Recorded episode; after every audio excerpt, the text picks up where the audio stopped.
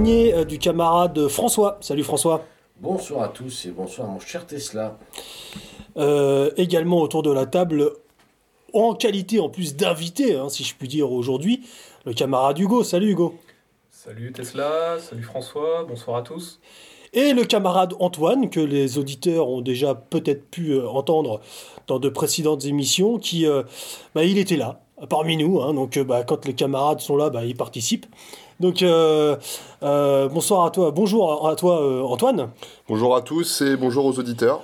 Et Antoine, on t'a proposé, bah, puisque tu, tu, étais là, tu as apporté les bières, de, de, participer aussi à l'émission, puisque euh, tu connais aussi un petit peu les latitudes qui seront évoquées dans cette émission. Euh, et c'est de cela dont il s'agira, surtout, euh, bah, ça va se concentrer autour de toi, Hugo. Hein. Aujourd'hui, c'est toi qui passes à la questionnette. Puisque ensemble, nous allons revenir, mon cher Hugo, sur tes voyages en Lettonie et en Roumanie, effectués cette année et l'année dernière. Euh, ceci, chers auditeurs, euh, bouclera un petit peu euh, la boucle, si je puis dire, d'un petit cycle d'émissions, puisque nous avions parlé ensemble, mon cher Hugo, lors de l'émission consacrée au solstice d'hiver de, de, de, ce voyage. On s'était dit à ce moment-là, lors de cette émission, que ça pouvait justement donner lieu à une émission à part entière et que ce serait intéressant de, bah, que tu reviennes un peu sur cette expérience pour nos auditeurs. Donc cette émission, évidemment, j'en profite pour le dire, euh, que euh, sur le, sur le solstice d'hiver, euh, tout comme celle qui a été faite ensuite sur le solstice d'été, vous pouvez les retrouver sur le site internet radio-mz.org, rubrique La Méridienne, hein, évidemment, au milieu de, elle se trouve au milieu de toutes les autres émissions de La Méridienne, mais également des chroniques et des autres émissions faites par les autres camarades. Mais mon cher Hugo, évidemment, les auditeurs euh, te connaissent bien parce que toi-même, tu as, euh, depuis la rentrée, euh, tu, as mis en place un cycle d'émissions que les auditeurs vont découvrir sur un cycle d'émissions qui va tourner là un peu plus sur lequel tu aborderas un peu plus le volet historique, c'est ça hein? C'est ça, des questions autour de l'histoire, autour de l'identité, autour surtout de l'héritage et de la transmission. Et en plus de cela, des petites chroniques d'histoire hein, qui dureront à peu près 10 minutes. Hein, euh, sur des, lieux, des sujets précis liés à notre patrimoine, c'est-à-dire à la fois euh, français mais surtout européen. Très bien. Alors, effectivement, lors de ces précédentes euh, émissions sur, consacrées tout d'abord au solstice d'hiver puis au solstice d'été, mon cher Hugo, tu nous avais fait part donc de, ton ambition d'aller à la rencontre de certaines populations en Europe qui encore ont, je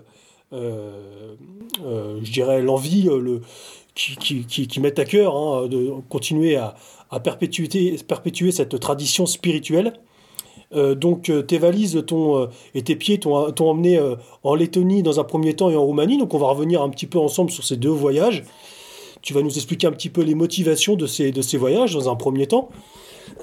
Excusez-moi. Et puis bah, nous faire un petit peu un retour d'expérience, nous expliquer finalement quelle a été ta rencontre avec la population locale, quelle, fut cette expérience et puis euh, comment est vécue encore cette période solsticiale en Lettonie et en Roumanie. Mais en introduction, il me semble aussi quand même important et nécessaire pour les auditeurs de faire un bref retour en quelques phrases sur ce qu'est la symbolique du solstice, en l'occurrence d'été, puisqu'il s'agit de ce, pour ces deux pour ces deux voyages, il s'agit de solstice d'été. Donc la symbolique de ce solstice d'été, mon cher Hugo, comment peut-on la, résumer en, quelques phrases?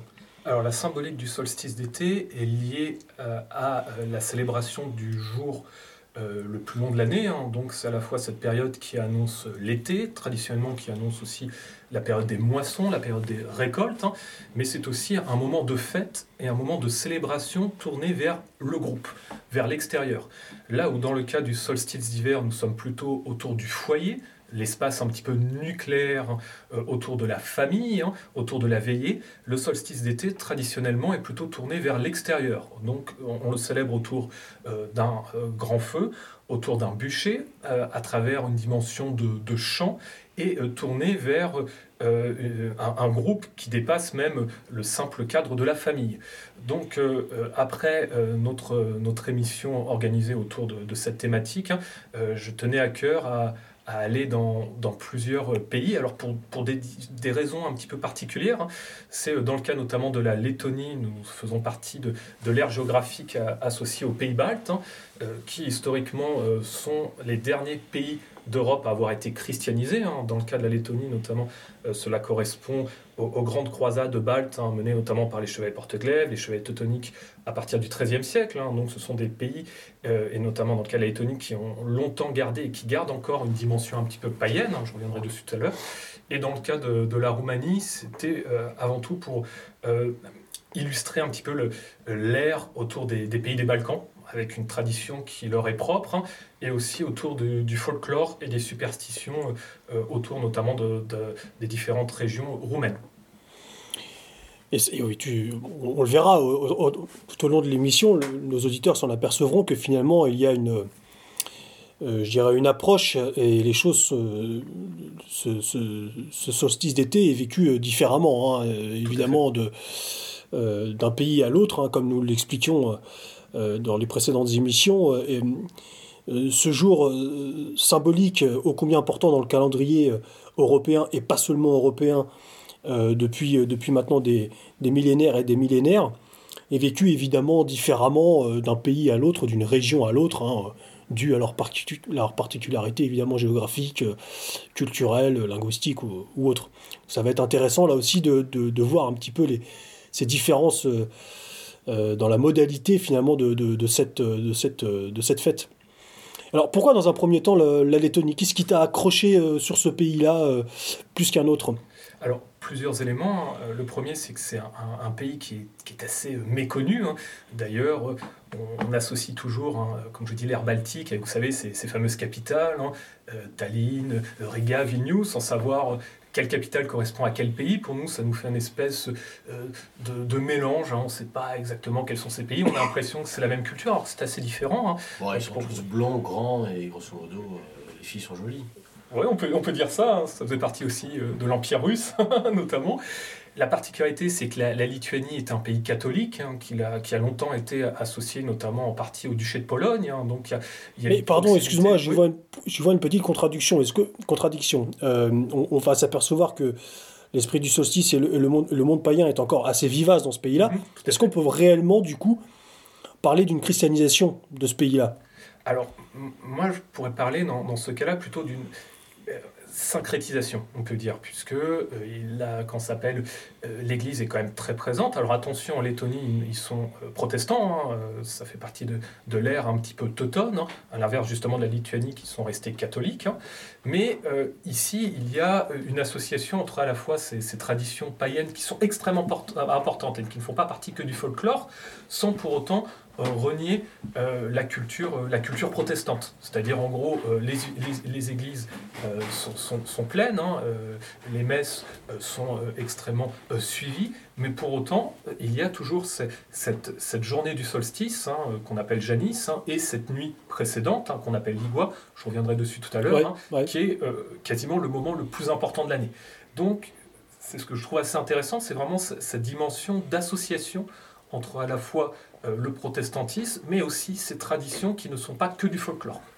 C'est d'autant plus surprenant que le catholicisme, si, on, reprend son exemple, par exemple français, euh, du point de vue du Moyen Âge, est vraiment une religion qui est taillée sur mesure pour, pour savoir s'adapter à des particularismes de tradition vivante, alors que le protestantisme, lui, c'est vraiment un, c'est une espèce d'essentialisme du christianisme, quoi. Hein. Si, si, on revient que ce soit sur les dogmes ou sur la pratique, surtout avec les Germains, enfin, tu, parles des, Teutons, mais grosso modo, on parle de l'influence, euh, de, de l'ère d'influence géographique allemande, et c'est d'autant plus surprenant que cette religion, si puritaine, euh, si essentialiste, encore une fois, se soit adaptée à une tradition vivante qui est beaucoup plus. Euh, on va dire, folklorique dans le bon sens du mot, surtout en ce qui concerne le solstice d'été, non?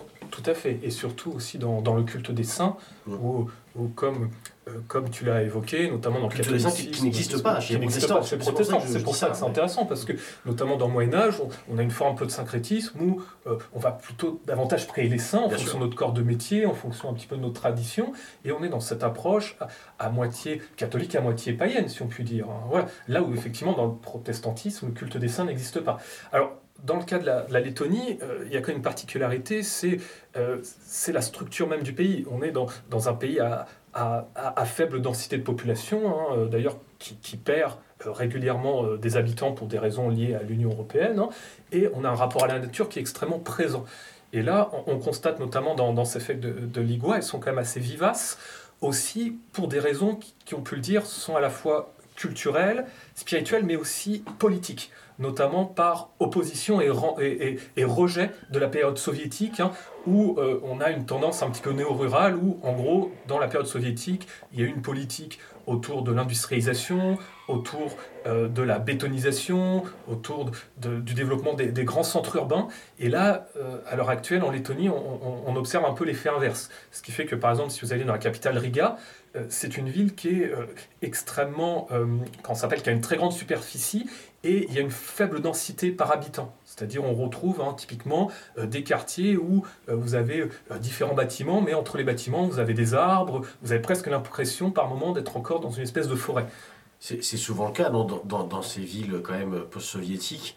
moi j'ai en tête un certain nombre d'exemples partout à travers l'Europe où ça correspond au paysage que tu décris quand même. Exactement. Pourtant, c'est pas un pays très pauvre, la Lettonie. Je, je pense que l'imaginaire si on veut prendre l'imaginaire collectif en France, imagine les pays baltes comme des pays euh, post-soviétiques, donc très pauvres. C'est pas, pas du tout le cas. Euh, l'économie des pays baltes se porte pas trop mal. En tout cas, c'est pas, pas non plus la récession. On peut pas dire qu'ils soient riches non plus. Oh bah écoute, euh, non, riches peut-être pas, mais ils se portent bien, hein, il me semble. Hein. Donc ça, ce serait, ces phénomènes-là, ce que tu décris, ce serait plus dû à un phénomène d'exode, vraiment, que de, que de problèmes économiques c'est un petit peu, c'est un petit peu effectivement. Euh, mais on va pas trop rentrer dans, dans les détails là-dessus, mais c'est intéressant quand même, ouais. Il y a peut-être un point quand même. Tu, tu, tu parlais, tu, tu évoques la question de la population. Euh, mhm. et donc aussi celle de la démographie. Tout à fait. Et euh, ce, qui, ce qui est intéressant, alors la démographie, j'imagine qu'on y reviendra peut-être tout à l'heure, mais pour, pour revenir sur quelque chose qui concerne plus le sujet de l'émission, à savoir le, le côté spirituel, est-ce que ces populations-là sont en, en réalité ethniquement homogènes? Parce qu'on sait par exemple, là, bon, depuis deux ans, on a beaucoup parlé de l'Ukraine, typiquement, entre un Galicien. Qu'est-ce qui se passe en Ukraine euh, Il y a quelques trucs qui se passent. Ah, euh, je sais pas. C'est le Hamas? C'est le Hamas? Encore le Hamas? entre un, entre, un, Ukrainien de, de, Galicie, donc plutôt, on va dire, de l'Ukraine occidentale, et un Ukrainien du Donbass, de l'Ukraine orientale, il y a évidemment, c'est le même corps euh, globalement national, mais il y, a, euh, il, y a des, il y a des nuances, euh, il y a des nuances culturelles, comme il y aurait entre un Bernay et un, et, un ch'ti en France. Est-ce que dans ces pays, par leur taille qui est peut-être plus réduite, est-ce qu'il y a une vraie homogénéité quand même culturelle, régionale, ou bien on retrouve encore des, des, particularismes Il y a combien d'habitants en Lettonie Ici, on, alors on serait à peu près autour de 6 millions, quelque chose ah, comme ça. Ah. je, connaissais ce chiffre, mais je ne savais pas que c'était aussi celui de la Lettonie. Donc ce n'est pas... Enfin, la Lettonie, oui. donc, oui, c'est pareil. Voilà, parce que dans, le, cas, dans le cas de l'Ukraine, hein, l'Ukraine est, un, des plus grands pays, pays, pays d'Europe. Hein, et donc, effectivement, euh, il y, a, y, a, toutes ces, ces, questions autour des, comme, comme tu l'as évoqué, des différentes populations. C'est un exemple. bien sûr.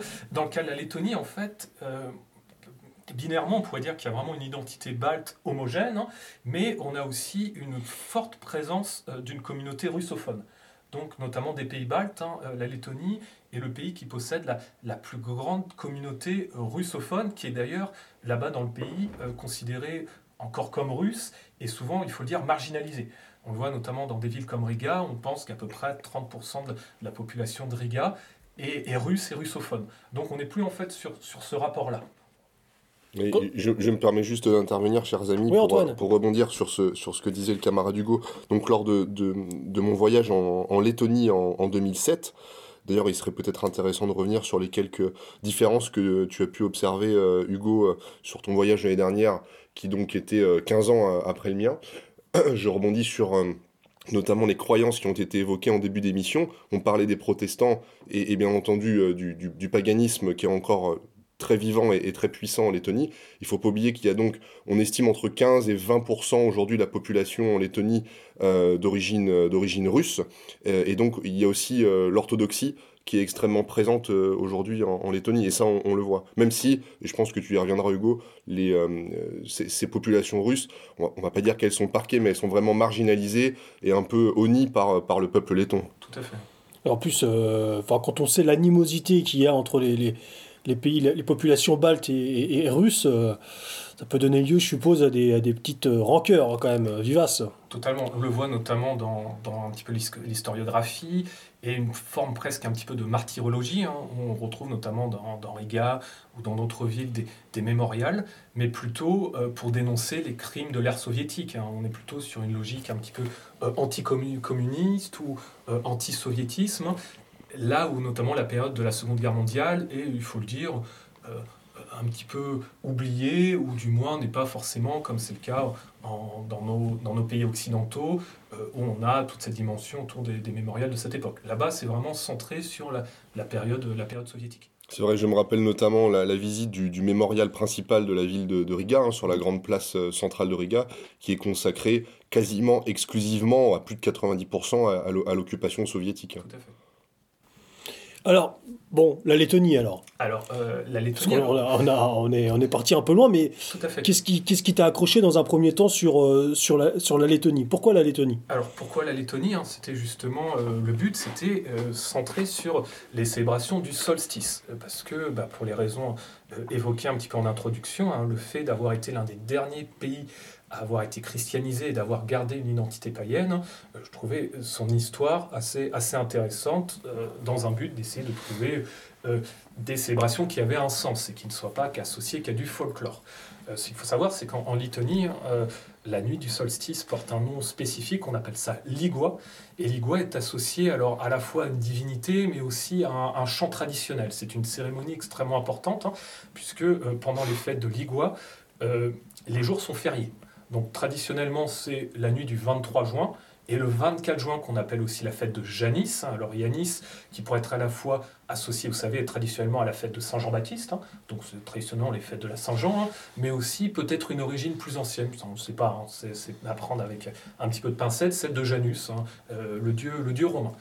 Ce qui est sûr, c'est que pendant cette période, euh, bah, les commerces sont fermés. C'est un jour de fête, un jour férié, où traditionnellement euh, les, la population des campagnes ou des villes hein, se retrouve en famille. Donc, c'est-à-dire euh, euh, les, les, jeunes qui ont, qui ont quitté un petit peu la campagne pour être aller à l'université ou, ou aller travailler dans les centres urbains, bah, retournent dans leur famille pour célébrer cette fête. Tu, tu as donné, j'ai, pas, tu as donné la date? La date, c'est la nuit du 23 juin. Voilà. C'est la nuit du 23 juin et le jour férié, notamment Yanis, hein, qui est le 24. Voilà, donc on a vraiment cette. Ces deux jours-là sont fériés. Traditionnellement, oui. Et alors, tu, tu, parlais de, de, la dénomination euh, qu'il aurait donnée. est-ce, que, c'est un mot qui, fait, qui, qui, linguistiquement, je veux dire, se rattache quand même à la langue euh, autochtone ou bien c'est un mot, euh, j'allais dire, indépendant qui désigne simplement cette, ben, cette fête? Et bien ça, c'est, une grande question. On sait pas exactement l'origine. Ce qui est sûr, c'est que en letton, ça pourrait se traduire par se, se balancer, littéralement danser. Donc, c'est, pas du letton. D'accord. Ah, ça, c'est compliqué à dire. Ça, ça pourrait l'être, mais tout comme ça pourrait pas l'être. Vous savez, c'est toujours la, la, difficulté, la linguistique. si t'as pas bossé tes dossiers avant de venir, euh, non, non, mais, euh, mais, vraiment, et, attention à ne pas forcément l'associer notamment à, la, à, la, lumière ou à une dimension euh, plus indo-européenne. Ou la Ligua. c'est voilà. Non, non, Ligua, ça, ça pourrait vraiment avoir ce, ce terme plutôt bah, justement associé à se balancer, à la danse ou alors une, une divinité. Ce qui est sûr, c'est c'est vraiment le, le, moment que l'on célèbre euh, pendant cette période-là. Alors, ce qui peut être assez, assez paradoxal, puisque traditionnellement, le, solstice est plutôt autour du 21 juin. Et là, dans le cas notamment de, euh, de, ce voyage, euh, j'ai littéralement fêté à la fois le solstice le 21 juin et ensuite la fête de Ligua. donc il y a eu cette double dimension, si on peut dire, où dans l'approche du, du, solstice, il y avait une dimension, qu'on dire, un peu plus euh, spirituelle, là où dans l'Igua, il y a aussi une dimension de, de grandes fêtes collectives, avec euh, notamment euh, à Riga l'organisation de concerts, de grandes danses et d'un grand bûcher avec une fête un petit peu populaire, avec qu'on s'appelle le partage d'une bière et d'un fromage qui est spécifiquement fait pour cette période. Hein. Le fromage, d'ailleurs, c'est le fromage de Janis. Et, et le fait d'avoir un moment de retrouvailles avec les familles, et, euh, et, la, et le, qu'on s'appelle la, la, population de, de, Riga. Concrètement, comment tu, euh, comment tu t'invites, comment tu, te, tu, tu, parviens à ces fêtes-là? Est-ce que ce sont des fêtes très euh, concentrées, très, je dirais, informelles ou, Donc là, j'ai bien, je, pense notamment au solstice, j'ai bien compris pour l'Igua, là, c'est vraiment, c'est, on pourrait pratiquement parler de, de, fêtes, je dirais, communales. Nationales. Voilà, nationales, organisées par, je suppose, les communautés. Les, les, autorités locales. là où le solstice, j'ai cru comprendre, quand on en a discuté avant l'émission, où là c'est quelque chose de beaucoup plus informel. Comment on rentre dans ces sphères-là? Comment tu as fait pour te, avoir ces contacts-là? Alors, quel genre de rencontres as-tu as dû faire Alors, alors je, ces cercles-là je vais essayer d'être d'être assez clair. Euh, dans le cadre notamment de la célébration du solstice, ce n'est pas non plus confidentiel, dans le sens où lorsque on y a assisté, euh, les personnes qui l'organisaient étaient contentes euh, d'avoir des, Français qui, qui, venaient et qui s'intéressaient à ce sujet puisque considéré un peu plus comme euh, désuet ou en, perte, on va dire, de, public. Et donc, en fait, ce qui s'est passé, c'est que pour cette période, nous avons euh, quitté Riga pour aller plutôt dans, l'Est, autour euh, d'un grand site médiéval qui s'appelle Sigulda. Et à Sigulda, on a, on a notamment demandé aux responsables du, du, site si dans la région il y avait encore des célébrations du solstice. Et les personnes nous ont naturellement donné une adresse. Alors l'adresse était un petit peu cachée, c'était le long d'une rivière dans un, dans un petit bled. Ouais, c'est pas dans des terrains privés. Euh, non, du tout, du tout. Comme ça, comme ça peut l'être. Enfin moi, de ce que j'en connais en France, en France, pardon, où c'est vraiment c'est très. Euh, très si t'as pas ta carte d'invitation, c'est pas possible quoi. Là, pas du tout. Et donc on, y allait. Alors on avait plus ou moins une adresse. Hein, euh, on y a été et et on a eu la chance bah, de tomber à ce moment-là sur sur la célébration du solstice. Alors, ce qu'il faut savoir, c'est que dans le cas de ces, fêtes, hein, les euh, personnes qui organisaient, c'était surtout des femmes. On avait notamment la maîtresse de cérémonie qui, elle, euh, avait longtemps vécu à Riga et c'était, on va dire, un petit peu, était retournée dans, dans, un, dans un lieu un petit peu plus rural. Hein. on était dans une espèce d'exode urbaine et avait voulu recréer une espèce de communauté avec la volonté de recréer euh, le solstice et de créer un espèce de groupe hein, dédié à ces fêtes et aux rituels. Donc il y avait une, volonté un petit peu de d'un retour, on peut dire, un petit peu à la terre, d'un retour à, cette forme de spiritualité. Alors c'est intéressant, on peut peut-être s'arrêter une seconde sur ces gens justement qui organisent euh, ce genre d'événements. Euh, Tesla vient un parallèle avec la France. Évidemment, en France, euh, c'est des communautés bon, relativement, on va dire, demi-fermées quand même. Hein. on n'y rentre pas comme ça, en effet. Et on, on peut aussi dire qu'en général, même s'il y a toujours des exceptions, de manière générale, quand même, les gens qui, en France, organisent des solstices euh, ont des, des, des, idéaux, une vision du monde, quand même, euh, euh, qui se rapprochent largement de celle de cette radio. Est-ce que. Pas, exclusivement. c'est pour ça que bien sûr. En général, évidemment, il y, a des gens qui sont de purs esprits. Hein, oui, non, mais bien sûr. Et, qui, voient les choses du simple point de vue spirituel. Il n'en demeure pas moins que la, pratique. La pratique communautaire voilà, de ces, de ces vieilles traditions, de ce qu'on appelle le paganisme, en général, est quand même connoté aussi à une conscience de son identité, ce qui implique quand même en général une certaine vision du monde et des idées euh, politiques. L'attachement à la terre, la tradition. Est-ce que c'est le cas aussi euh, euh, dans ces pays-là ou pas? Parce que c'est vrai que de l'extérieur, en préparant l'émission un petit peu, je, je suis allé voir voilà, les, les, différentes images, les différents articles qu'on peut trouver, et il m'a semblé que ce n'était pas toujours forcément le cas. Qui sont ces gens en fait qui organisent euh, ces, événements-là Qui sont-ils dans leur pays, dans leur cité? Quel rôle se donnent-ils? Tu, parles d'exode rural. Est-ce que c'est un exode rural qui est euh, euh, voilà, conjoncturel C'est-à-dire que bon, ben, il se trouve que là, l'économie est plutôt rurale, il y a plus de travail, on, y, on s'y sent mieux. Ou bien est-ce que c'est un exode rural, comme pour certains, ça peut être en France, plus idéologique, où on fait des sacrifices pour s'éloigner de la ville parce qu'on veut s'en éloigner, ce qui est autre chose déjà. Bah, là, en tout cas, dans, cet exemple précis, hein, effectivement, l'exode urbain, c'est plus la, personne qui a, qui a quitté, euh, euh, Riga pour, alors pour différentes raisons, liées, liées notamment au travail. Hein. Et donc, e, e, elle a voulu recréer une espèce de communauté, c'est-à-dire en fait recréer une forme de sociabilisation. Donc, il y a aussi une dimension de bah, simplement de recréer un groupe, de, de, de, lutter un petit peu contre la solitude et d'essayer de, de recréer, de faire revivre des traditions qui avaient même un petit peu disparu, ou du moins n'avait plus cette dimension spirituelle. Donc là, ça m'a fait un petit peu penser à notamment ce, qu'on a eu à un moment euh, dans des villages, la, volonté de réorganiser par exemple des fêtes médiévales ou, des foires traditionnelles afin de recréer un, lien, parce qu'on avait comme ça des, nouveaux habitants qui étaient un peu déracinés et qui n'avaient pas forcément de, lien avec, avec bah, l'histoire du village ou ses communautés. Donc il y, a cette dimension-là. C'est ça qui est, en tout cas, en, discutant avec cette personne, c'est vraiment ce, qu'elle m'a dit. C'est, elle arrive dans une région qu'elle connaît pas forcément et elle essaye de, bah, recréer quelque chose en, en reprenant ce qu'elle faisait déjà à, Riga. C'est-à-dire comme si elle avait transféré son association dans un nouvel endroit. Donc, euh, à t'écouter, on comprend qu'en fait, c'est un moyen de sociabilisation, euh, quasiment, mhm. dans, ce que tu évoques.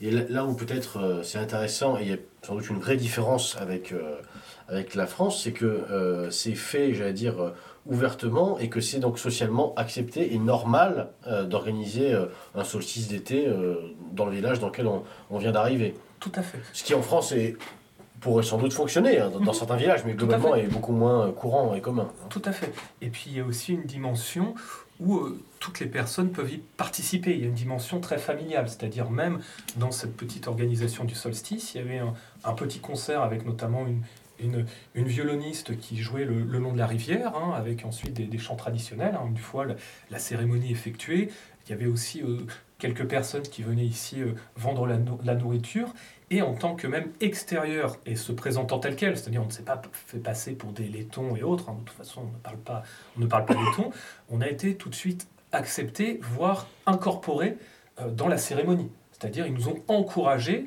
à suivre la cérémonie et euh, nous expliquer bah, euh, quelles étaient les différentes étapes et comment y participer. Donc il y a vraiment cette, dimension, on peut dire, d'ouverture, et même la personne en, discutant avec nous était fière, et même plutôt intriguée par le fait que bah, euh, des Français viennent comme ça, euh, parce que euh, voilà, c'était pas quelque chose qui se faisait. Alors, une dernière question peut-être sur, sur la perception qu'en ont les, les, participants.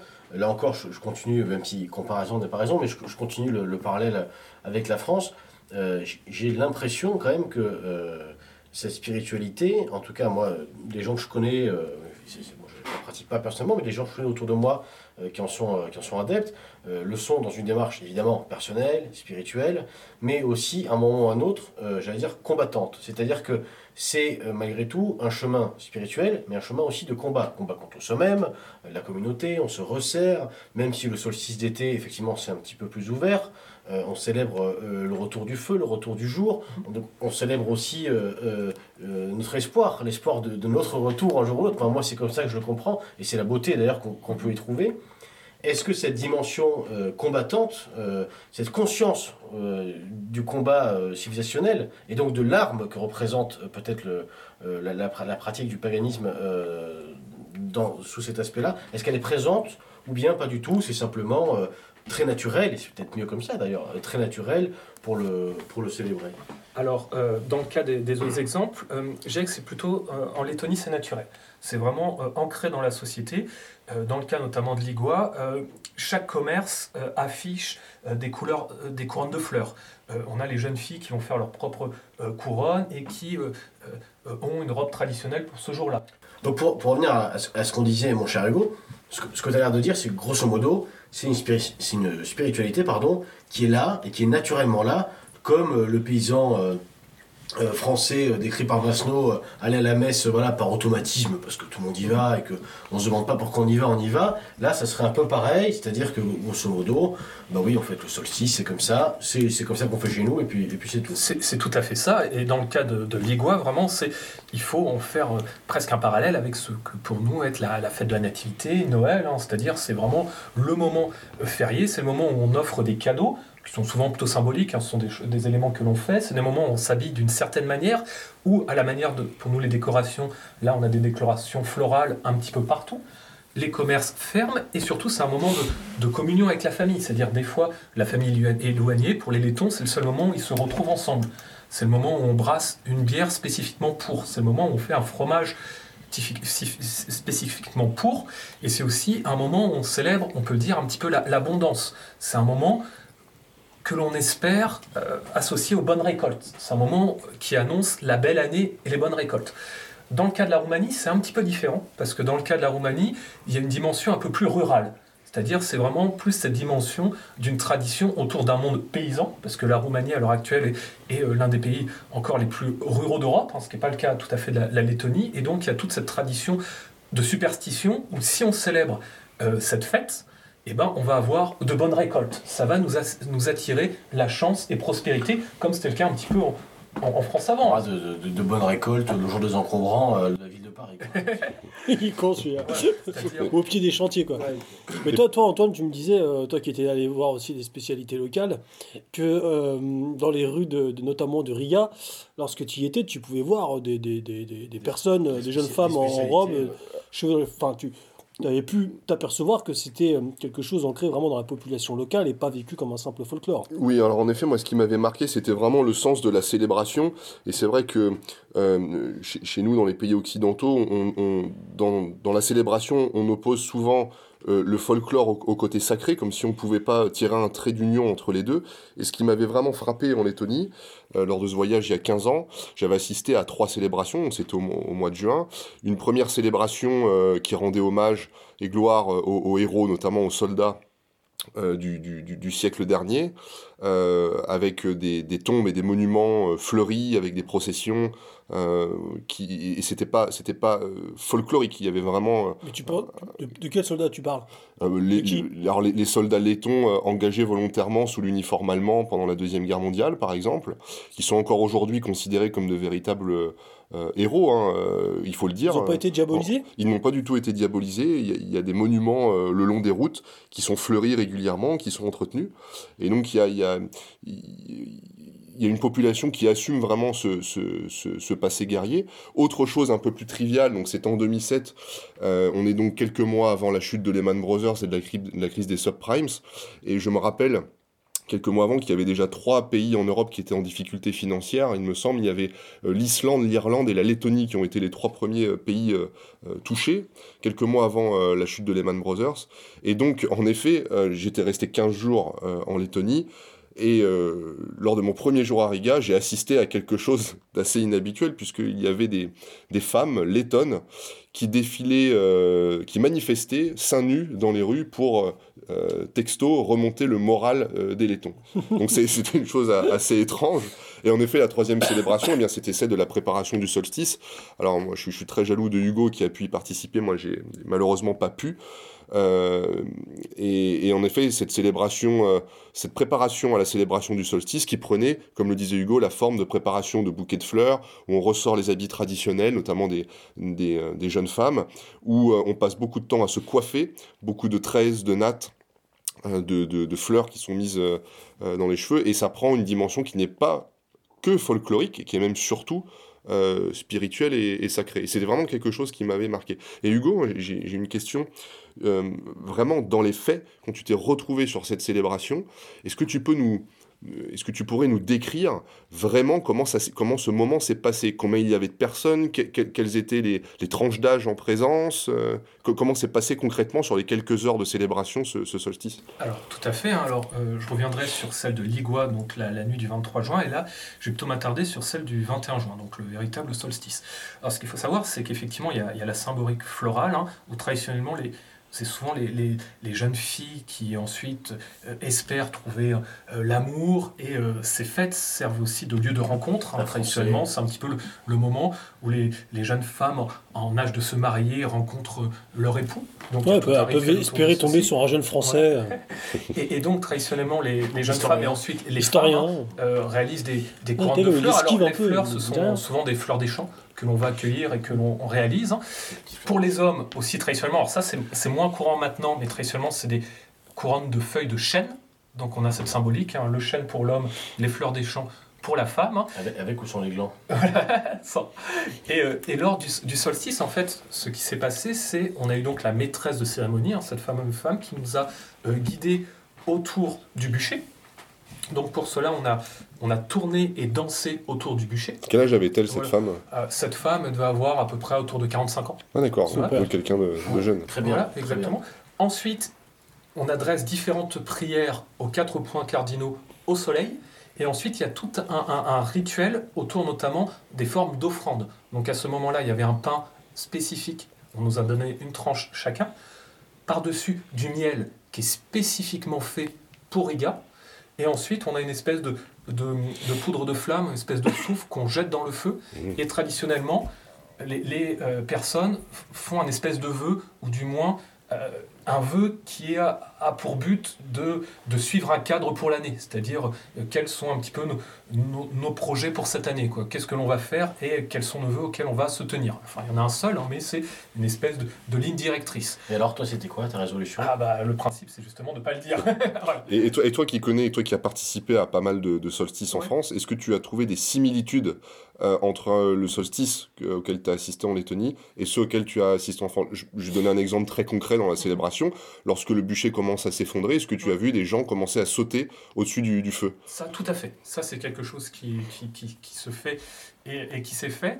La différence ici, c'est qu'il y a aussi euh, bah, tout ce rituel un petit peu marital que nous n'avons pas du tout, nous, en France, hein, et notamment ensuite les jeunes filles qui vont jeter leur couronne de fleurs dans le feu parce que c'est juste la nuit de, du solstice et aussi la nuit de Ligua, de Ligua, parce que les personnes le font aussi à Ligua. Mais euh, lorsque euh, le matin arrive, bah, on, jette, on jette la couronne de, fleurs dans le feu. Il y a aussi une autre tradition, hein, c'est traditionnellement on le fait sur des, sur des chaînes, mais euh, les jeunes filles jettent leur couronne et si jamais elle tient, cela signifie qu'elles vont être mariées dans l'année. Mmh. Donc il y a aussi cette dimension-là où, encore une fois, il y a, il y a cette espèce d'espoir marital. Et c'est le moment de rencontre, quoi. C'est le moment où on passe un peu le, cap de la puberté. Alors, dans le cas des personnes, euh, là, dans le cas du solstice, il y avait, euh, j'allais dire, grosso modo, peut-être sur la, soirée, une centaine de personnes, quelque chose comme cela. Euh, il y avait peu de personnes à l'âge de jeune adulte, ou la période entre la fin de l'adolescence et un petit peu la période de trentenaire, c'est-à-dire la période de célibat, la période d'actif. C'était soit des familles avec des enfants soit jeunes, soit adolescents, soit ensuite des personnes un petit peu plus âgées qui revenaient. Mais il y a vraiment un trou dans cette. C'est marrant parce que c'est une, une, observation que, que j'ai faite aussi en France. Et, ça, on le retrouve pareil. C'était exactement pareil en, en Roumanie. C'est-à-dire, en gros, pourquoi il y a un trou de génération? Bah, les, 18-30 ans. Euh, exactement, bah là c'est exactement pareil. Et t'en déduis une perte de vitesse du coup? Ah, totalement. Et ça, la raison, elle s'explique par plein de choses. Bah, déjà, euh, l'Union Européenne le fait que la, la Lettonie euh, ait, intégré l'Union Européenne, je crois, ça doit être au début des années 2000, hein, ça être autour de 2004, 2005, quelque chose comme ça. Donc le, le, fait de circuler librement et de partir donc Exactement. Et ça, c'est un vrai problème, c'est qu'en Lettonie, notamment la jeunesse, bah, elle est partie en Allemagne. Elle est partie en Allemagne pour faire des études, pour travailler, parce que bah, effectivement, il y a, y a moins, l'économie est plus faible, euh, la Lettonie est moins attractive, et il faut le dire qu'il ne faut pas non plus fantasmer sur, sur ces pays comme Eldorado. Bah, la jeunesse, elle, elle rêve d'être une jeunesse occidentale, c'est-à-dire euh, bah, de commander chez Uber Eats, euh, d'avoir, un iPhone et euh, d'avoir de l'argent, et, clairement, elle se désintéresse de ceci. Et ça, c'est, vrai. C'est pour ça qu'il y a aussi cette volonté, dans le cas du solstice, de refaire quelque chose, c'est bah, essayer qu'au moins la génération suivante soit plus attachée que celle bah, des 18-30 ans, qui est même considérée un petit peu là-bas comme perdue. Et, dans le cas de la Lettonie, ils, perdent de la population au point de faire appel des fois à des, à des étudiants étrangers et ça, notamment, on le voit, il y a notamment une population indienne qui est de plus en plus présente, une population pakistanaise. On le voit notamment bah, dans le cas des chauffeurs de taxi, choses comme ça, parce qu'ils ont un, vrai problème démographique. En Roumanie, c'est exactement le même problème. En Roumanie, c'est exactement le même problème. Et c'est considéré par cette génération comme quelque chose de presque ringard. Et j'ose le mot. C'est-à-dire que c'est souvent le problème des, des religions et des spiritualités. C'est-à-dire qu'elles sont, elles sont habituées depuis... Euh, la nuit des temps, quasiment, euh, pour une fois cette expression a un sens, à se combattre entre elles, hein, euh, l'une chassant l'autre, ou l'une plutôt épousant l'autre pour s'y adapter. En revanche, aucune d'entre elles, c'est vrai aussi bien pour le, pour le catholicisme que pour le reste, n'était prête à affronter le monde moderne, le libéralisme individuel et le libre-échange. Grosso modo, ça, pour, pour l'instant, il n'y a aucune spiritualité qui est capable de renverser ça. C'est malheureux, mais c'est comme ça. Tout à fait. Et pour faire le pont du coup entre le solstice et, la fête euh, de le nom échappe Liga euh, Ligua, pardon. Euh, tu, tu, observes les mêmes les mêmes phénomènes du coup entre ces deux fêtes là Alors c'est un petit peu différent parce que Ligua on est vraiment dans dans les grandes fêtes de village. C'est-à-dire pendant cette fête, il y a un énorme bûcher qui est qui est installé. Il y a donc le, principe de la grande roue solaire qui est poussée jusqu'à allumer le bûcher. Et, explique précisément peut-être cette symbolique-là ce que tu as vu, ce que tu as observé, ce que tu m'avais montré notamment dans, tes vidéos Parce que là, les gens peut-être ne comprennent pas très bien ce que tu dis. Alors, ce que tu dis, pardon. Ce, ce, qui se passe, c'est qu'il y a un, grand bûcher qui est, qui est euh, installé euh, plutôt en, s'appelle en, aval d'une colline. Hein. donc le lieu est, toujours choisi pour cette raison-là. Et euh, on a une, une, espèce de, de, chariot qui est, qui est créé spécifiquement pour Ligua. c'est-à-dire qui contient à l'intérieur de, la paille, avec une symbolique autour des moissons, que l'on allume et que l'on pousse. Deux personnes sont chargées un petit peu d'allumer de, du bûcher, donc on laisse circuler la roue qui va ensuite connecter au bûcher et l'allumer. Et pendant ce moment-là, on a toutes les personnes qui participent, qui entourent ce moment-là, en chantant. Et en chantant notamment le chant de l'Igua. Alors ça, c'est intéressant parce que dans le cas de la Litonie, c'est vraiment un pays où, le chant est extrêmement présent. C'est-à-dire euh, chaque, euh, chaque famille, euh, chaque groupe a un recueil de chants qu'on appelle notamment le, le daima. Et on chante, on chante, on chante, on chante pendant toute la nuit et la tradition du chant est très très présente. Il y a même régulièrement des grandes chorales autour de l'Igua qui sont organisées. je sais que notamment tous les 4 ans, il y a des vidéos que l'on voit, notamment avec des chorales de près de 15 000 personnes. Sont absolument incroyables. je, pense, de, de stade. Oui, oui, je pense qu'on peut d'ailleurs inviter les auditeurs euh, à la fin de cette émission à faire une recherche rapide sur Internet en, tapant Ligua pour se rendre compte. C'est toujours bien de poser aussi des images sur des mots et sur des sons, voir un peu euh, à, quoi, quelle, forme ça prend de voir ces, populations euh, par centaines ou par milliers dans des endroits euh, tous entonnés euh, à l'unisson, un même chant. C'est absolument fabuleux. On, a des frissons quand on regarde ces vidéos, c'est magique. Hein. À. Et dans le cas là, de cette fête de l'Iguas, ça m'a fait penser un petit peu aux fêtes de village des années 60. C'est-à-dire, on aurait presque une dimension, c'est un petit peu de bal populaire. On serait cru dans le bal du Boulin de la Galette. C'est-à-dire, il y a, une troupe de musiciens plutôt avec des, violonistes euh, qui ont des chants. Alors là, pour le coup, c'est pas tant les tons, c'est vraiment des chants un peu d'inspiration. Ce serait presque dans de la musique irlandaise. C'est-à-dire, je vois par exemple, à un moment, il y a une, une des musiques, c'est euh, un groupe québécois s'appelle Pique la baleine. Et donc, ils chantaient comme ça en, français québécois. Et donc, c'est un peu un mélange. On se croirait presque voilà, dans, les fêtes un peu, un peu irlandaises. Hein. Et donc, avec, avec les mêmes instruments Voilà, avec les mêmes instruments, c'est-à-dire du violon typiquement. De la flûte euh, on, peut avoir un, petit peu, hein, on, a, on a plusieurs instruments comme ceci. On a, on, a, on, a, on a du chant et aussi on a des danses traditionnelles. Alors c'est intéressant parce qu'on serait presque dans les danses, dans les danses qu'on retrouve bah, en France, euh, dans différentes régions, des danses même du Moyen Âge, vous espèce de, de, on appelle ça le branle, la bourrée, ce genre de choses. Hein. Et on a euh, surtout ce que je trouve intéressant, c'est des danses qui sont très ritualisées, où toujours un homme, une femme, un homme, une femme, un homme, une femme. Donc il y a vraiment cette idée de, de genre, voilà, où un homme avec une femme, un homme avec une femme, et on danse ensemble en farandole. Ce sont souvent des danses en quatre temps. Et on a aussi retrouvé, j'ai trouvé ça génial, par exemple euh, la danse quand s'appelle du loup et du renard. On a par exemple un couple où on a euh, quand s'appelle une par exemple, une, jeune femme qui est au centre de la farandole et un jeune homme qui essaie de l'attraper. Et euh, au fil des, mouvements, les personnes forment la farandole ouvrons la porte et euh, la jeune femme doit, doit ne pas être attrapée par l'homme. Voilà, et donc le temps de la danse, on passe comme cela tout en dansant. Donc, euh, donc ça, c'est assez intéressant. Ça, autant, de, autant de gestes symboliques hein, qui, qui traditionnels qui, qui rompent avec l'air du temps, ça c'est clair. C'est vrai que c'est pas très à la mode tout ça. Hein. Un homme, une femme, un homme, une femme. C'est pas très hidalgo-compatible. Mais, mais, souvent, c'est maintenant euh, des grands-parents qui dansent avec leurs petits-enfants, la famille qui emmène euh, les enfants. Ça, en revanche, les grands-parents qui attrapent les, petits-enfants, c'est très compliqué. ça, c'est à la mode. ça, c'est bien. Et donc, il y a ça. Autre, autre élément, alors pas forcément envie d'aller sur, sur ce terrain-là, mais pendant ce moment-là, c'est vraiment une fête de communion, c'est-à-dire il n'y a, pas, a pas de tension. Euh, pour donner un exemple, euh, ça c'est intéressant, il y a un feu, il n'y a pas de barrière.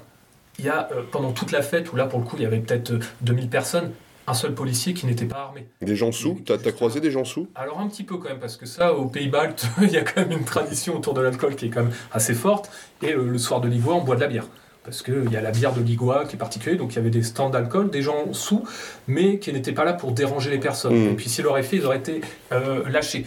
Pour vous donner une anecdote que je trouve absolument horrible, la seule personne qui était horrible, vous savez qui c'était? Toi? Bah non, c'était les Français. On a croisé trois Français, dont une personne qui était probablement, ça je veux dire, qui était probablement sous ecstasy ou défoncé. Et c'est la seule personne qui a portuné les, les jeunes filles et qui est venue nous voir dire Ah, vous êtes Français aussi, en essayant de nous faire un câlin. Nous, on l'a dégagé et c'était la seule personne qui, entre guillemets, posait problématique. Donc dire aussi, encore une fois, euh, cette dimension un peu, un peu gênante. Bah, c'est bien, bravo, bravo. Est-ce que tu, pour illustrer un petit peu tes propos, euh, veux nous faire écouter et découvrir un chant euh, laiton traditionnel euh, Tu as sélectionné, je crois, une, une musique. Eh ben, tout à fait, en fait, c'est le chant le plus connu et classique. Hein. C'est littéralement le chant de Ligua que l'on on, chante pendant toute cette soirée. C'est vraiment même entre les différents chants, celui-ci revient régulièrement et celui-ci, tout le monde le connaît par cœur. Euh, je peux vous en traduire un petit peu ces premiers éléments. Donc, c'est ce que vous allez euh, écouter. Hein. Donc, c'est Tumsas Mate, Miglas Mate, Ligua Ligua, que l'on répète plusieurs fois, qui signifie déesse des, ténèbres, déesse des brumes, officiant sur l'autre vie du lac. Hein. Euh, les roseaux bruisent, les fleurs sur leurs longues tiges chuchotent, les bruits m'appellent dans les buissons et les roseaux au bord du lac. donc c'est la, traduction de la première strophe. Donc je vous invite, chers auditeurs, à apprécier ce chant. Allez, on se retrouve tout de suite après.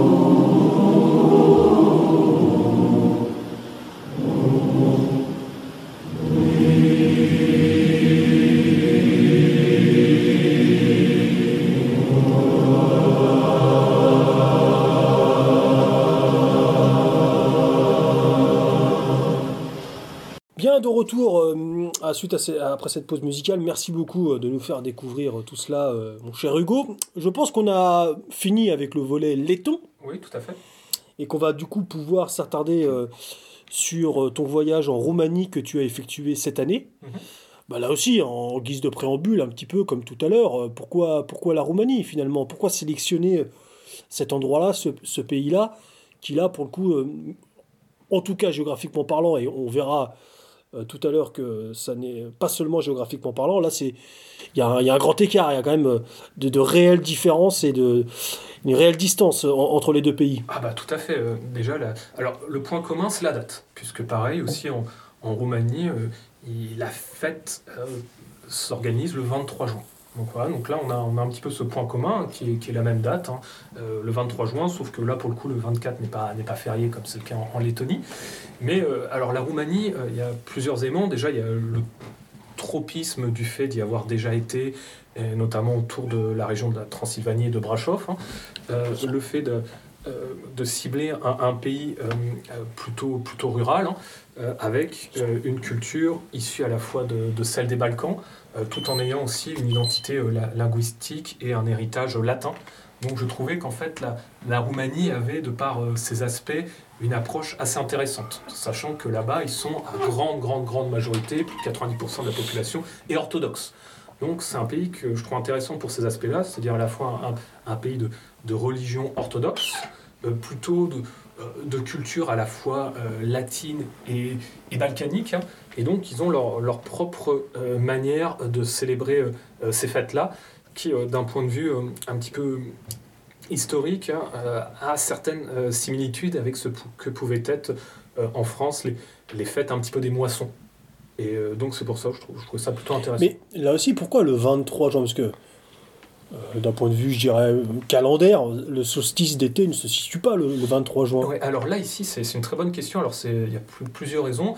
Euh, la première, c'est effectivement euh, les, les, fêtes, comme on l'a euh, comme on évoqué hein, autour bah, notamment de, Saint Jean-Baptiste, hein. donc il y a une forme un petit peu de, de, syncrétisme. Il y a aussi un peu une espèce de, superstition, puisque traditionnellement, on dit en, en Roumanie, l'été est annoncé par la fin du chant du coucou. Et le chant du coucou, c'est une période qui dure trois mois, qui commence le 25 mars et finit le, le 23 juin.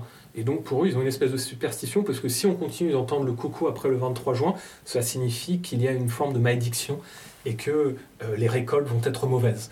Donc il y a vraiment pour eux cette, dimension qui est, qui est, liée à la fois des, des espèces de, croyances, superstitions, euh, une forme un petit peu de, folklore. Tu étais dans quel coin là de la Roumanie? Alors moi j'étais dans, dans, le coin, dans une région qui est autour de euh, Munternia et dans, autour d'une ville hein, qui s'appelle Pucioasa si, tu es où euh, géographiquement dans le pays En gros, je ne sais pas si tu voyais la, chaîne des Carpates, si tu voyais notamment Brasov, qui est la, capitale de la Transylvanie, hein, qui est plutôt sur la partie, la partie est euh, de la Roumanie. Et là, j'étais au, sud de la Transylvanie, hein, donc une autre région, hein, euh, donc autour de ce qu'on appelle Munteria.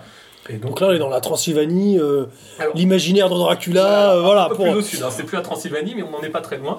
Effectivement, on est, vraiment Là, c'est des paysages très assez montagneux, je crois, euh, avec beaucoup de, de, de, résineux, beaucoup de... Tout à fait, tout à fait. Qui, qui, qui, qui laisse place, enfin, il y a un imaginaire et... Euh, j'allais dire sombre, pas lugubre, mais sombre, c'est quelque... c'est l'image que j'en ai. Tu, tu me dis si je me trompe, mais il y a, y a un imaginaire et je dirais une, une, une comment dirais-je, une un monde, euh, un monde fantastique autour de cette, euh, de cette région qui est assez forte quand même, hein, qui, exactement. qui même dans l'imaginaire européen assez, euh, à travers le personnage de Vlad l'Empaleur et de Dracula, qui est quand même encore aujourd'hui assez forte. À travers du, roman, très effectivement le, romantisme, on le doit notamment effectivement à Abraham Stoker.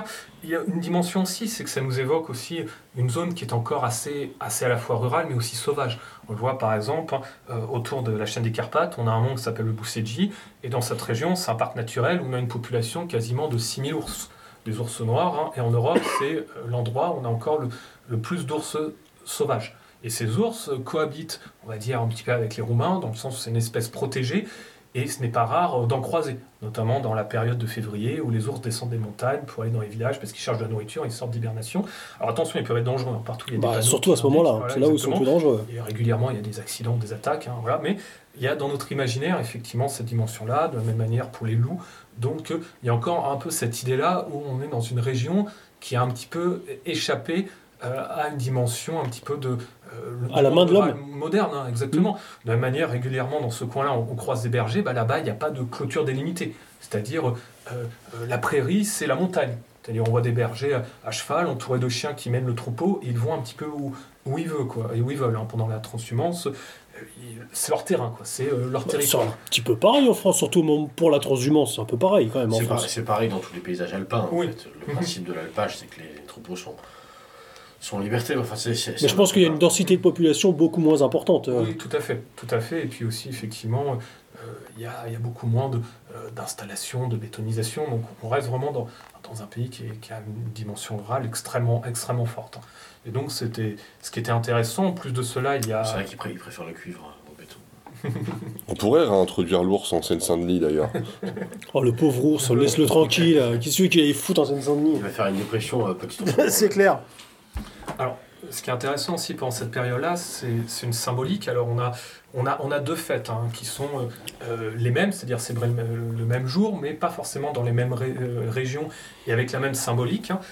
donc, la, fête, c'est notamment celle de Dragaika, qui est une, fête, je ne sais pas si je le prononce bien, mais qui est une fête un petit peu maritale, qui pourrait avoir son origine dans les fêtes autour de Diane, hein, la Diane chasseresse, des fêtes autour de la nature, et traditionnellement, excusez-moi, c'est plutôt la, la fête euh, des jeunes filles euh, et la fête de la mariée. Donc on a notamment une danse hein, euh, qui est célébrée par sept femmes, souvent des jeunes femmes, des, filles en robe blanche, hein, entourées de fleurs, et on a un petit peu la, donc la dragaïka qui elle porte plutôt des épis de blé. Alors, parce que ce que les auditeurs ont, peut-être mmh. compris quand même à travers tout ce qu'on dit depuis tout à l'heure, ça tourne beaucoup autour de, de, de, bah, bah, de la femme, de la, et de sa relation avec l'homme. On parle tout à l'heure de, de, de, ce solstice donc, qui arrive en période de moisson. En fait, ce qui est célébré, c'est la fécondité tout, au long de cette, de cette période-là. Et, donc, par conséquent, la vie. Exactement. Voilà. Et c'est ça qui est très important. C'est pour ça qu'à travers de tous ces symboles que tu décris depuis tout à l'heure, on citait tout à l'heure sauter au-dessus du feu, ce qui est symbole de, fécondité, idéalement de le faire qu'un jeune couple le fasse, le fasse ensemble. Les couronnes de fleurs autour de la tête que l'on jette dans le feu, tous ces vœux qui sont faits, c'est en fait euh, célébrer la fécondité euh, et, donc la vie, la naissance d'un nouveau foyer, euh, toutes ces choses-là. Il y, a même là-bas une, une, croyance en laquelle si le couple s'allonge dans l'herbe et, veille pendant la, la, nuit du solstice, hein, et eh ben, la femme tombera enceinte suite à. Si, si, il ne s'agirait pas juste de s'allonger dans l'herbe. Oui, oui, bon. Madame a froid, euh, voilà quoi. La, la symbolique. Donc on a ceci. une nuit à deux dormir, oui, c'est une probabilité. Oui, mais, il faut bien s'occuper. On a la fertilité, c'est-à-dire c'est le moment le plus propice pour euh, bah, la naissance, quoi. enfin pour moi, pour la, création de la vie. Donc, Toi, tu as assisté à des, choses comme ça? Tu as assisté à ça? Ou est-ce que, ou, est-ce que ça reste euh, de l'ordre du folklore dans le livre? Euh Ça reste que plutôt pour le coup de l'ordre du folklore. Là, là, ce que je décris, je ai, pas, pas assisté à ceci, j'ai plutôt assisté à, à, l'autre nom dont je parlerai un petit peu juste après. Hein. Voilà. Mais dans la manière, ça m'a plutôt fait penser, encore une fois, plutôt à à, des fêtes de village, voilà, avec toujours cette symbolique autour du feu, effectivement, le fait de, sauter par-dessus le feu, le fait d'avoir une danse traditionnelle qu'on appelle la hora, euh, qu'on retrouve aussi beaucoup euh, en Serbie, par exemple, qu'on retrouve aussi en, Moldavie, et on avait plus, encore une fois, cette dimension de, de fête de famille, fête de village. Alors, je sais que notamment à cette période-là, dans certaines grandes villes, il y a carrément une fête foraine, avec euh, un parc d'attractions, voyez, un petit peu à la manière des, fêtes foraines itinérantes. Hein. ils connaissent bien et, ça, les Romains. Et, c'est un moyen pour attirer notamment la jeunesse, parce que sinon, effectivement, on a le même problème qu'en Lettonie, hein, c'est-à-dire euh, la tranche, la tranche de, jeunes actifs ou d'étudiants euh, ont totalement déserté cet endroit-là, qui considèrent même comme une vieille tradition un peu ringarde. Voilà, donc c'est plus, encore une fois, un lieu où on retrouve plutôt soit des familles mariées, euh, enfin avec des enfants, soit des grands-parents qui emmènent leurs petits-enfants, mais il y a toujours cette rupture de, tranche d'âge. Sachant qu'il y a aussi une particularité en, Roumanie, qu'on retrouve plus dans ce pays-là qu'en Lettonie, c'est qu'on ne trouve pas de, jeunes femmes célibataires. C'est-à-dire, en gros, il y a un peu cette transition où on passe de petite fille adolescente à épouse. Mais il n'y a pas euh, euh, le moment comme on a beaucoup en France, notamment dans les grandes villes, c'est-à-dire la, jeune active de 25 ans, 30 ans, qui est célibataire, qui consacre euh, sa vie au travail. Sans Roumanie, ça n'existe pas. On ne trouve pas. enfin, là où tu étais. Ouais, mais même de manière globale, c'est, je sais que beaucoup de femmes, justement, quittent la Roumanie ou veulent se mm. marier avec des Occidentaux parce qu'elles veulent quitter le pays pour ça. Hmm. C'est-à-dire, elles ont peur de tomber sur un homme roumain qui ne lui plaît pas trop et que ça soit un peu une pression sociale. Et c'est pour ça qu'il y a un peu tout cet attrait où là-bas, elle rêve un petit peu du, bah, du français, de l'allemand, parce qu'il a plus d'argent, parce qu'elle pourra quitter le pays. Oui, en, réalité, mais c'est ça qui est triste, c'est qu'en bah en, réalité, elle rêve pas d'un mari euh, doux, elle rêve juste de plus de pognon Exactement. et d'une voiture plus jolie. Non, il faut, quand même le dire. Ah oui, mais c'est tout à fait ça.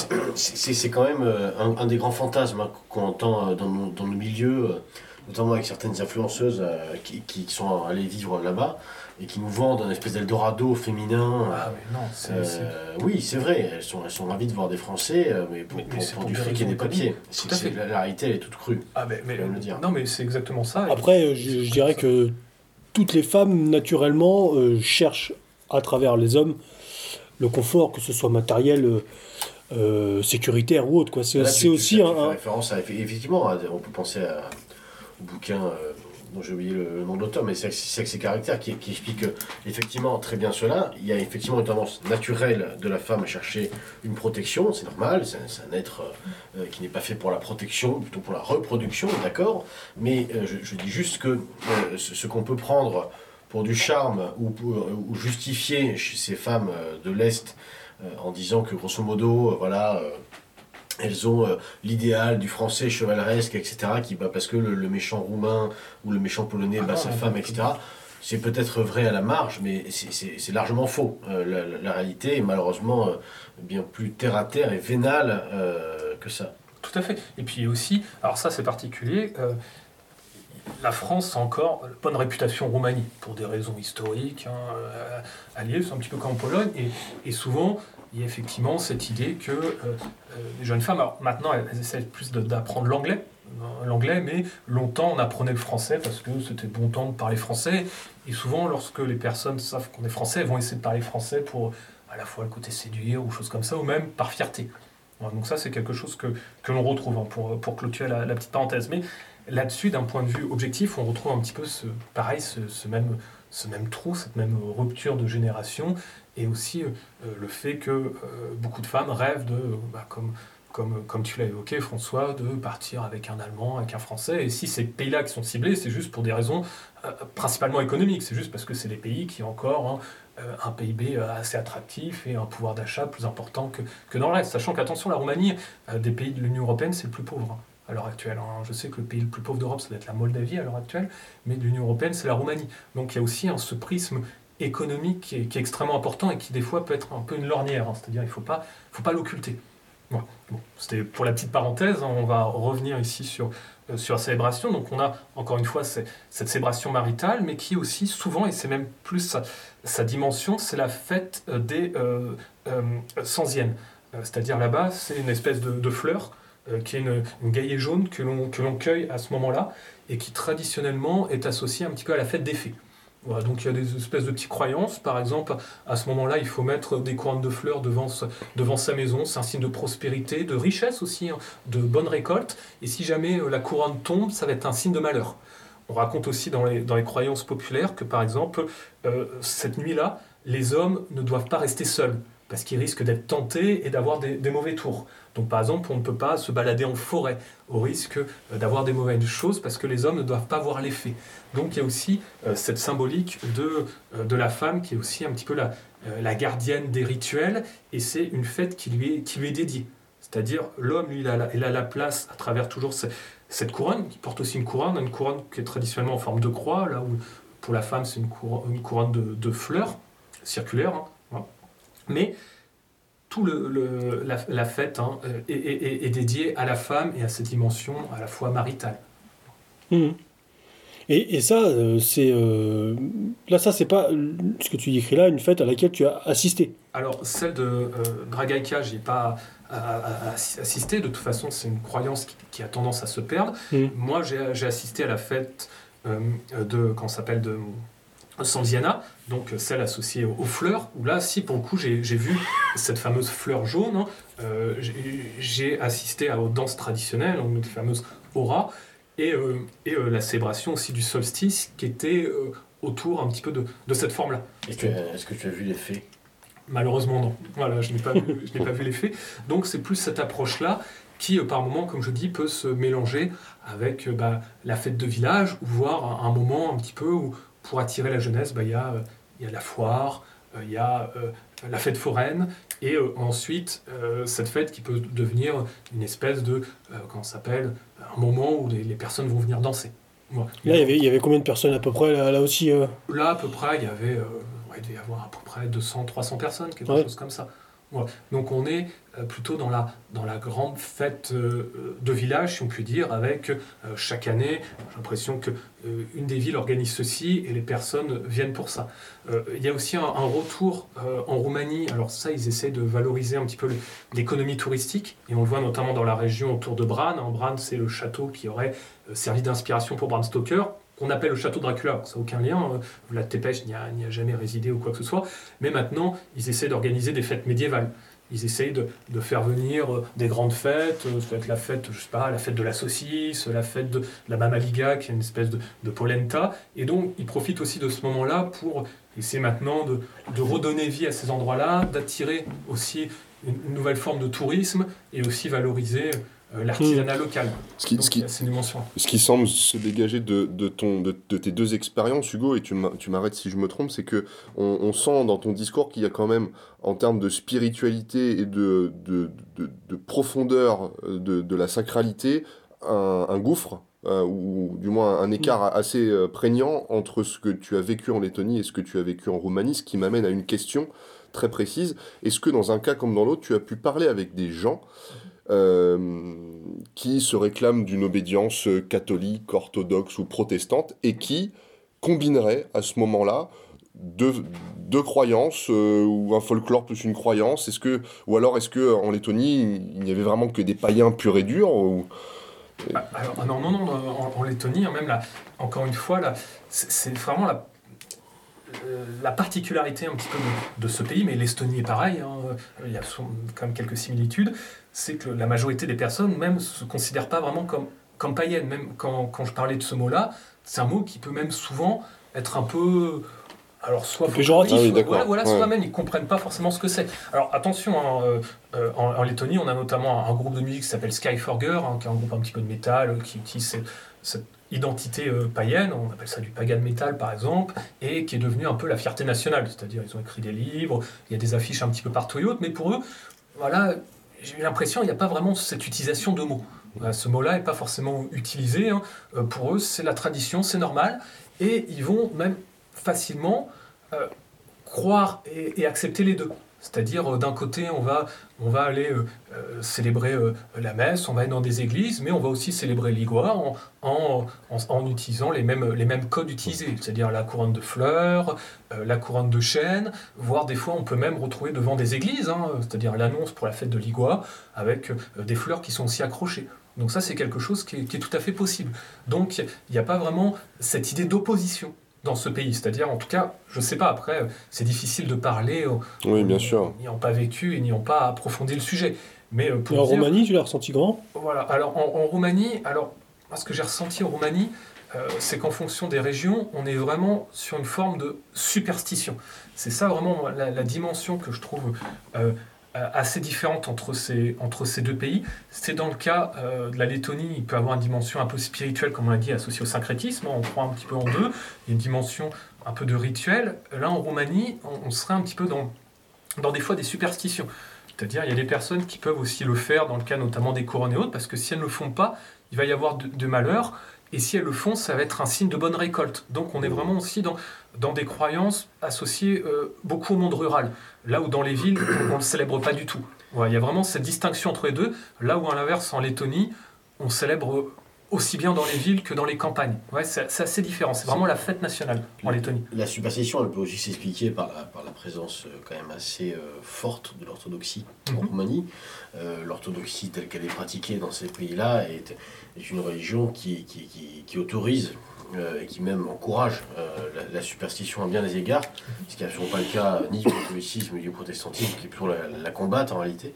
Donc euh, en général, pays orthodoxe égale pays vraiment superstitieux. Donc c'est pas très étonnant mhm. finalement de, retrouver ça en, Roumanie. D'accord. En, revanche, ce qui est frappant, c'est que a priori dans le discours que tu nous tiens, Hugo, c'est que ce mot de païen, pagan, paganisme, il est vraiment euh, mal considéré, même quand on euh, célèbre des festivités comme celle-ci. Et c'est vrai que dans le vocabulaire aujourd'hui, qu'il soit en France euh, pour des profanes, quand on parle de paganisme ou de païen, ou même dans les pays a priori que, que, tu as visités, que ce soit la Lettonie ou la Roumanie, il y a quand même une espèce de, d'omerta ou de, de, de, mauvaise image véhiculée autour de ce mot, quoi, qui est mal compris ou pas compris ou, mal utilisé, je ne sais pas. mais... peut être aussi mal compris parce que euh, il y a beaucoup d'imaginaires collectifs et c'est le cas, euh, me semble-t-il, dans les pays de l'Est, où euh, ce mot en fait ne renvoie pas euh, à la pratique du paganisme, mhm. mais plutôt à, une forme de nihilisme. C'est-à-dire que le païen, c'est oui. là tout le problème, bien sûr. C'est pour ça que c'est négatif. c'est pas la pratique ou la, croyance qui est condamnée, c'est justement son absence. oui, c'est un, mot à double sens. Tout à fait, tout à fait. Et aussi, il peut y avoir une dimension un peu intellectualiste, on peut dire. Voilà, c'est-à-dire, on voit dans l'approche un petit peu, citait les études du Grèce, les choses comme ça là-bas, c'est-à-dire la majorité des personnes, comme c'est souvent le cas, vont pas euh, conceptualiser euh, une, une, histoire, une tradition, chose comme ça. C'est plus, on le fait parce que c'est ancré dans la société, c'est un moment de rencontre. On suit aussi les rituels parce qu'il y a le chant qui sert de lien. Ça, c'est très présent en Lettonie parce que le chant est, fait partie vraiment de l'ADN de la société lettonne. C'est-à-dire, on, chante, on chante tout le temps, on chante partout. Peut-être que tu évoquais en, début d'émission les, motifs, les raisons euh, de euh, pourquoi, grosso modo, dans ces pays-là, euh, il y a une tradition qui peut-être est, à, l'échelle populaire, en tout cas, plus vivante mm-hmm. que par chez nous. une des raisons, peut-être qui n'a pas du tout été évoquée là pour, le moment, mais je, pense sur laquelle il faut s'attarder, c'est tout simplement la, le communisme. Le communisme qui, pendant en fait un siècle, a interdit la pratique religieuse chrétienne. donc, dans, la nature horreur du vide. les gens ont besoin de religieux, ont besoin de spirituel. Mm. Donc aujourd'hui, pour beaucoup, la nouvelle religion, c'est euh, euh, le matérialisme. Mais avant ça, comme bon, sous l'ère soviétique, il n'y avait pas franchement euh, accès à Amazon, peut-être que les gens se sont tournés simplement vers effectivement des vieilles traditions, des vieilles superstitions par moment. C'est aussi, et, ont vécu un petit peu aussi euh, dans certains pays, enfin, en, Russie pour être précis, euh, c'était aussi le cas. C'est-à-dire que grosso modo, les, les, gens privés pendant un siècle euh, de, de, religion se sont tout simplement tournés vers des pratiques ancestrales, sous couvert de fêtes populaires, etc., mais qui offraient une dimension aussi de spiritualité.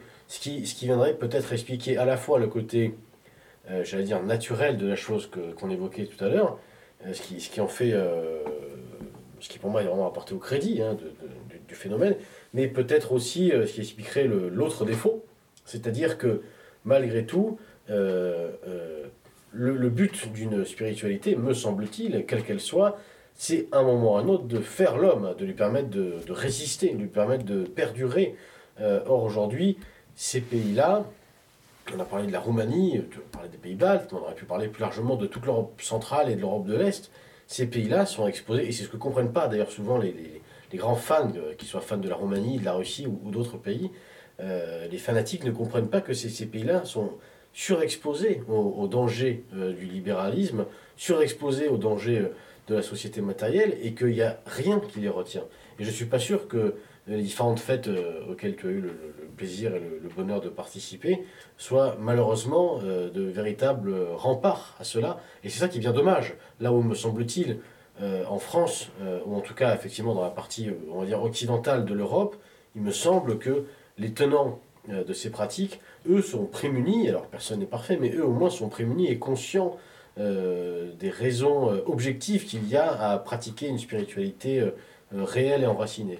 Alors là-dessus, alors je suis entièrement d'accord avec ton constat et le fait justement de, d'évoquer le rejet du communisme. En, Lettonie, c'est extrêmement marqué, à la fois de par une volonté de protéger la nature, hein, de recélébrer aussi l'Igua comme vraiment la, la, fête de la nature face au, projet euh, d'urbanisation, à en gros l'industrialisation du pays euh, sous l'ère soviétique. Hein. donc il y, a vraiment cette, symbolique qui est, marquée. Pour autant, euh, c'est une fête qui a traversé les âges, qui a réussi, à, malgré le protestantisme, malgré la période soviétique, et c'est pour ça peut-être qu'elle a aussi muté comme cela, c'est-à-dire c'était un moyen de continuer de la célébrer malgré les moments où cela pouvait être.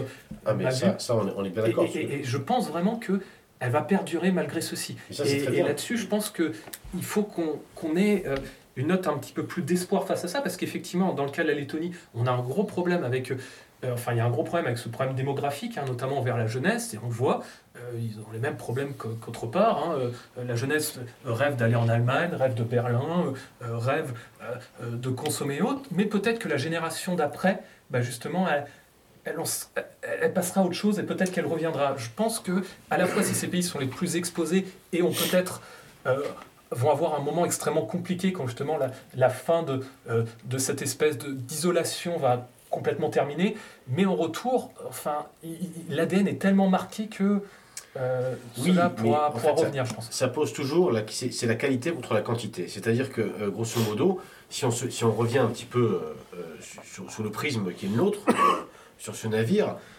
on, est quand même dans l'idée d'un combat civilisationnel et d'un combat qui soit politique ou métapolitique. Donc le but derrière tout ça, le but d'une tradition, le but d'une croyance, c'est aujourd'hui euh, la, plus grosse prétention qu'on puisse avoir de manière euh, vraisemblable, objective et légitime, c'est de continuer à exister réellement. D'accord? Donc, euh, qu'une tradition perdure, c'est effectivement déjà en soi une victoire. Tout à fait. C'est juste.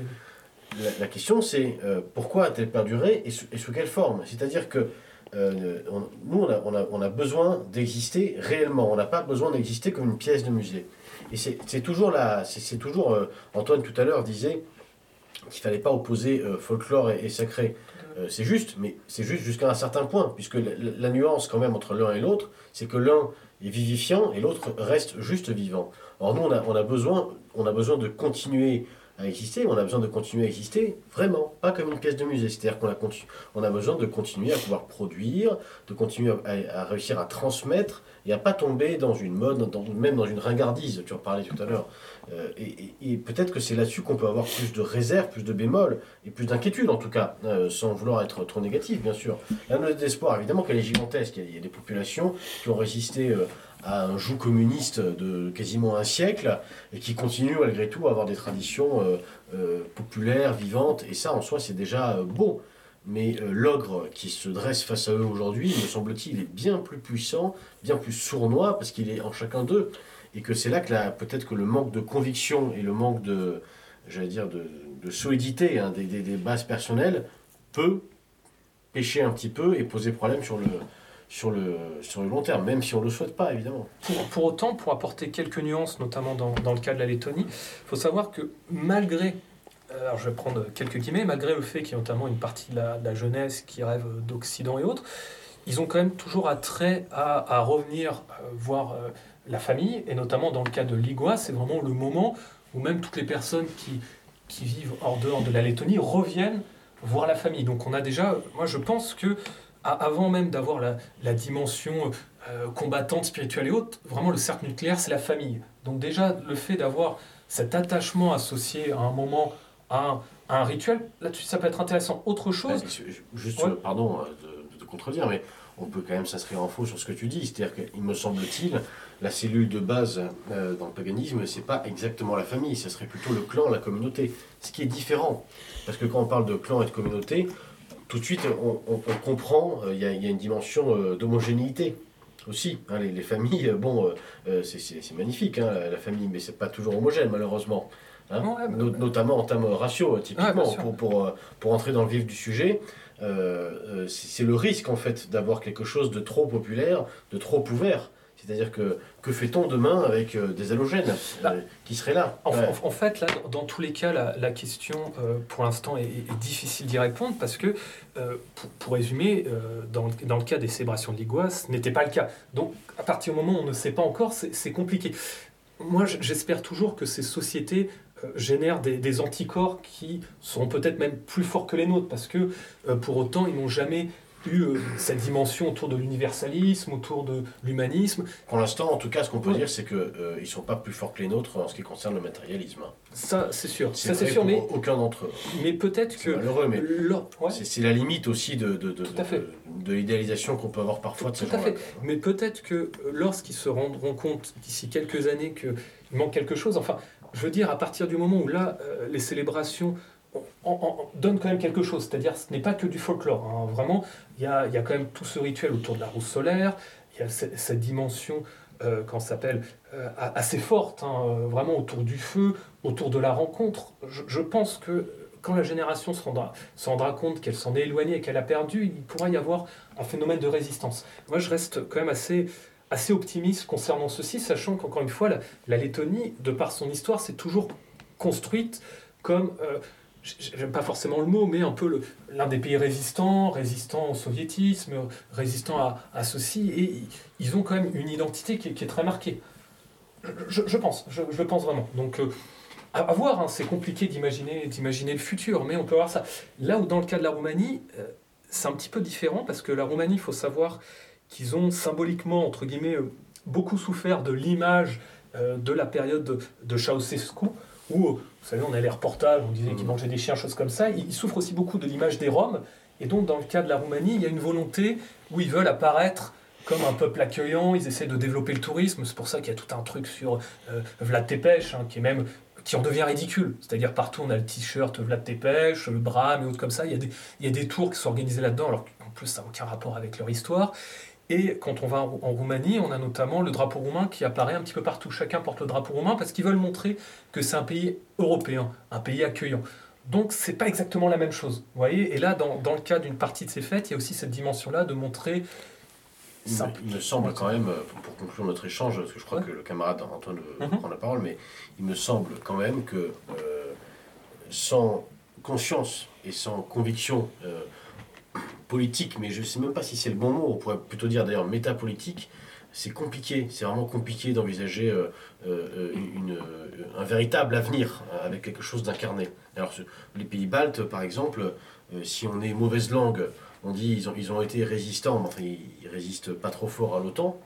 En revanche, si on est plutôt optimiste, et c'est mon cas, euh, on dit, bah, tiens, c'est chez eux aussi qu'est né, par exemple, un projet, une idéologie comme celle de l'Intermarium, par exemple, mhm. hein, qui, a, cette idée qu'il faut recréer une puissance européenne centrale mhm. avec euh, un axe euh, qui serait effectivement celui des pays baltes et de pays comme la Pologne, la Roumanie, etc. Donc il y, a effectivement des, des, choses magnifiques, mais je, mets juste un, un bémol, une réserve, c'était pas le but n'étant pas d'être de, se mettre une balle tout de suite après l'émission, mais juste un, bémol et une réserve sur ce côté parfois, ce petit tropisme un peu euh, idéaliste et enthousiaste ah qu'on peut avoir. C'est-à-dire que certes, il y a les traditions, mais que valent-elles vraiment? C'était simplement ma question. Et je crois que Antoine, tu voulais rebondir un petit peu dessus. Eh ben oui, mais moi pour répondre à cette question, euh, chers amis, euh, je, vous soumets une idée. Pourquoi l'année prochaine n'irions-nous pas du côté de la République tchèque, dont il paraît qu'il y a encore une communauté païenne politisée, même si je n'aime pas trop ce terme, euh, encore très vivante. Et pourquoi n'irions-nous pas faire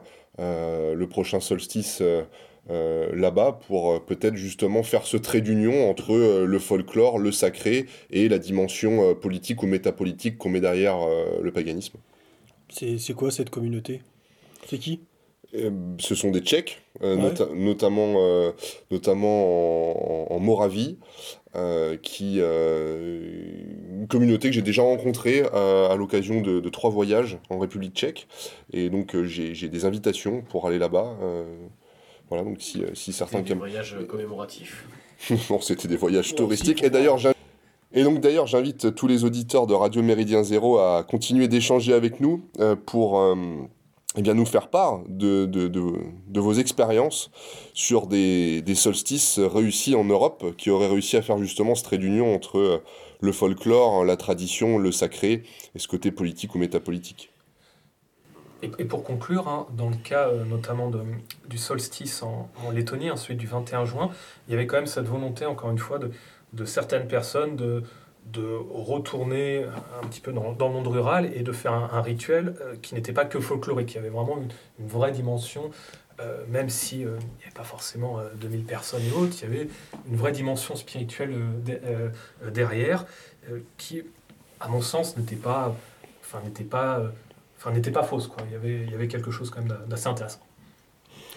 Pour conclure l'émission, je crois aussi que tu avais euh, une, euh, une piste musicale aussi à nous faire découvrir, alors en l'occurrence euh, pour venir un peu illustrer nos propos sur la Roumanie. Oui, tout à fait. Hein. alors pour, pour, clôturer l'émission, hein, c'est une, danse traditionnelle hein, qu'on appelle une aura, qu'on retrouve notamment euh, dans les pays des Balkans. Donc, ce sont des danses traditionnelles hein, qu'on retrouve en Serbie, qu'on retrouve aussi principalement en Moldavie notamment. Euh, donc j'invite euh, tous nos auditeurs à, apprécier ce petit extrait. Merci beaucoup Hugo de nous avoir fait part de, du coup de ton expérience, de, tes voyages. C'est toujours aussi les voyages, hein, on dirait, forment la jeunesse, mais finalement forment aussi l'homme et, la femme. et peut-être aurons-nous avec cette émission, euh, quelques idées à, certains de, nos éditeurs pour les, prochaines vacances. Hein euh, et on vous tiendra au courant lors de la prochaine parution euh, du, guide du routard de, Hugo. Hein bon, un dernier mot peut-être, chers camarades, ou pas Non? Bon, merci en tout cas à vous tous d'avoir répondu à l'appel à l'invitation. Merci Hugo qu'on retrouve, je, le rappelle, prochainement pour ces petites chroniques historiques. Hein, Exactement. Sur Méridien Zéro. Merci beaucoup. Euh, d'ici là, euh, chers auditeurs, portez-vous bien. à bientôt pour de nouvelles aventures, à l'abordage et, pas, de quartier.